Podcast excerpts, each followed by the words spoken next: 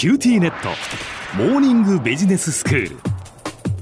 今日の講師は九州大学ビジネススクールでバイオ産業がご専門の荒木博光先生です。よろしくお願いします。よろしくお願いします。先生前回はその遺伝子の特許というお話をしていただきました。遺伝子そのものは特許が取れるかどうかっていうことですけど遺伝子そのものはだから特許性を持たないっていうことでしたよね。はいそうなんです、えー、まあただしですね、えっと、実は以前は、えー、特許として認められていた、えー、時代があったんです、うん、以前はなぜ特許として認められていたかどうして今は認められなくなったのかについて、えー、本日お話しします、はい、少し前のお話ですがアメリカの映画女優アンジェリーナ・ジョリーさんが自身の遺伝子に乳がんのリスクを高める変異があることから予防のため乳がん発症してませんでしたが両乳房の切除を受けたというニュースが報じられました、アンジェリーナ・ジョリーさんの、えー、お母さんはですね56歳の若さで、えー、乳がんにより亡くなられています、アンジェリーナ・ジョリーさんは、えー、そのようなことからご自身の遺伝子検査を行いその結果乳がんの発症率が非常に高い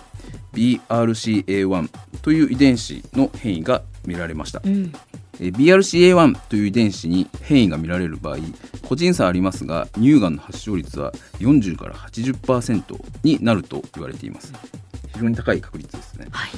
ただ実はこの BRCA1 の遺伝子の配列およびその変異の検出によって乳がんに罹患する可能性についての検査方法を特許で取得している会社がアメリカにありました。ほうほうえー、その会社名は、えー、ミリアット・ジェネティック社という会社ですが、えー、ミリアット・ジェネティック社がですねこの BRCA1 の特許を申請したのがあ1995年です。で1990年代はですねヒトゲノムプロジェクトが進み人の遺伝情報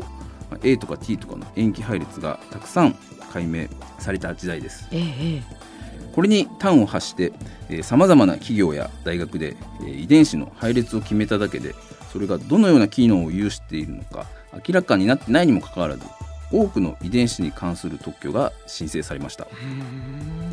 当時はですね各国の特許庁も、えー、遺伝子が特許対象になりうるかどうかという明確な基準がなかったため、まあ、一部の申請を受理しておりミリアットジェネティック社の BRCA1 の特許もこのような背景で特許が認められていました、えー、まあ、これによりですね、えー、ミリアットジェネティック社は契約を結んでいない他社や、えー、病院がですね、まあ、この方法を使って、えー、遺伝子診断をしたり、えー、研究をしたりするというのを実施を認めずですね、えー、遺伝子診断事業を独占的に、えー、行っていました。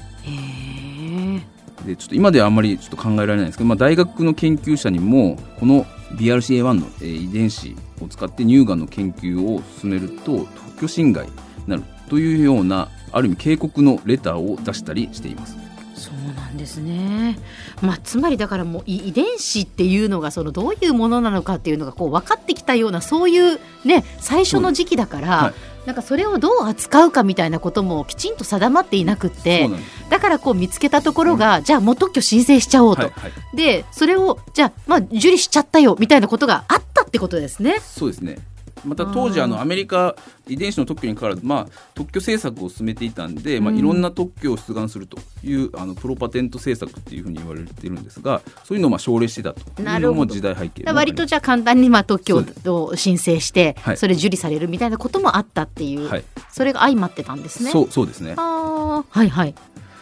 でまあ、ただ、えー、この検査料はです、ね、非常に高額だったため、うん、えー低所得者はですねこの診断技術の、え恩恵を受けることができないという事態が発生しました。うんまあ、あの学術的な研究も進まないということも相まってこれが大きな社会問題となりついには米国自由人権協会というところがこの BRCA1 遺伝子の特許無効の訴えをニューヨーク州の連邦地裁に提訴するという事態になりました。まあ、当然、えー、ミリアット・ジェネティック社は、えー、それに対して控訴するんですけど、うん、まあ、ただ最終的にはですねアメリカの、えー、連邦最高裁で、えー、ミリアット・ジェネティック社の特許は無効になるという判決が言い渡されました。うん。遺伝子は、えー、生物の設計図と言われており、まあ、その特許化については長い間是非が問われてきました。ただこれを特許化して保護することで、えー企業は開発のインセンティブが働きますが、えーミリアットジェネティックス社のような事例ではさらなる医学の発展を妨げたり、えー低所得者が診断を受けられなくなるというような事態が生じます。ただ一方で、えーこれが保護されないとなると企業が開発するインセンティブがなくなり逆に医学の発展が妨げられる可能性も生じますアンジェリーナ・ジョリーさんの場合もえー遺伝学や医学の発達があったからえー乳がんのリスクを事前に予測することができたというふうに捉えることもできます、うん確かに。まあ、行き過ぎた特許による囲い込みは適切ではないですがえー一方で全く特許が保護されないのも開発のインセンティブが機能しなくなるためえー非常に難しい問題をリアット・ジェネティックス社の裁判は投げかけました。うんでもまあこの裁判があって結局その、まあ、これまでは、まあ、その遺伝子っていうのも特許としてこう認められていたものが、はい。まあ、やっぱりそのもともと本来こう人の中にあるもの生き物の中にあるものだから、はい。それは特許ではないよねっていうことになったってということです。ことなんですね。はい。えー。では先生今日のまとめをお願いします。はい、えー遺伝子は、えー生物の設計図と言われておりその特許化については、え是非が問われてきました。特許化して保護することで研究機関は開発のインセンティブが働きさらに科学が発展することが期待されますが一方で、えー強い特許保護により基礎研究の妨げになり結果新たな技術の開発ができなくなります。えーどのように特許を活用するかがえー今後重要になってきます。今日の講師は九州大学ビジネススクールでバイオ産業がご専門の荒木博光先生でした。どうもありがとうございました。りがとうございました。さて QT ネットモーニングビジネススクールはブログからポッドキャストでもお聞きいただけます。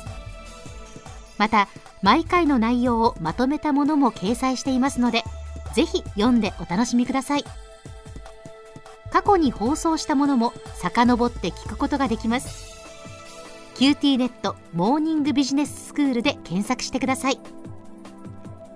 QTネットモーニングビジネススクール。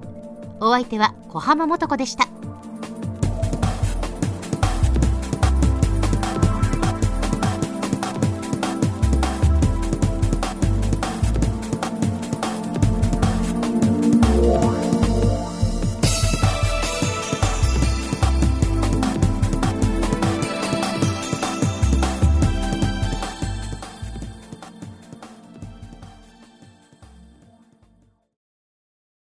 QTネット。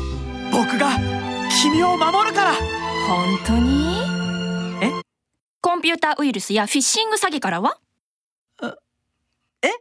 守ってくれないの？ BBIQなら全部守ってくれるのに。セキュリティ5台まで無料。光インターネットの BBIQ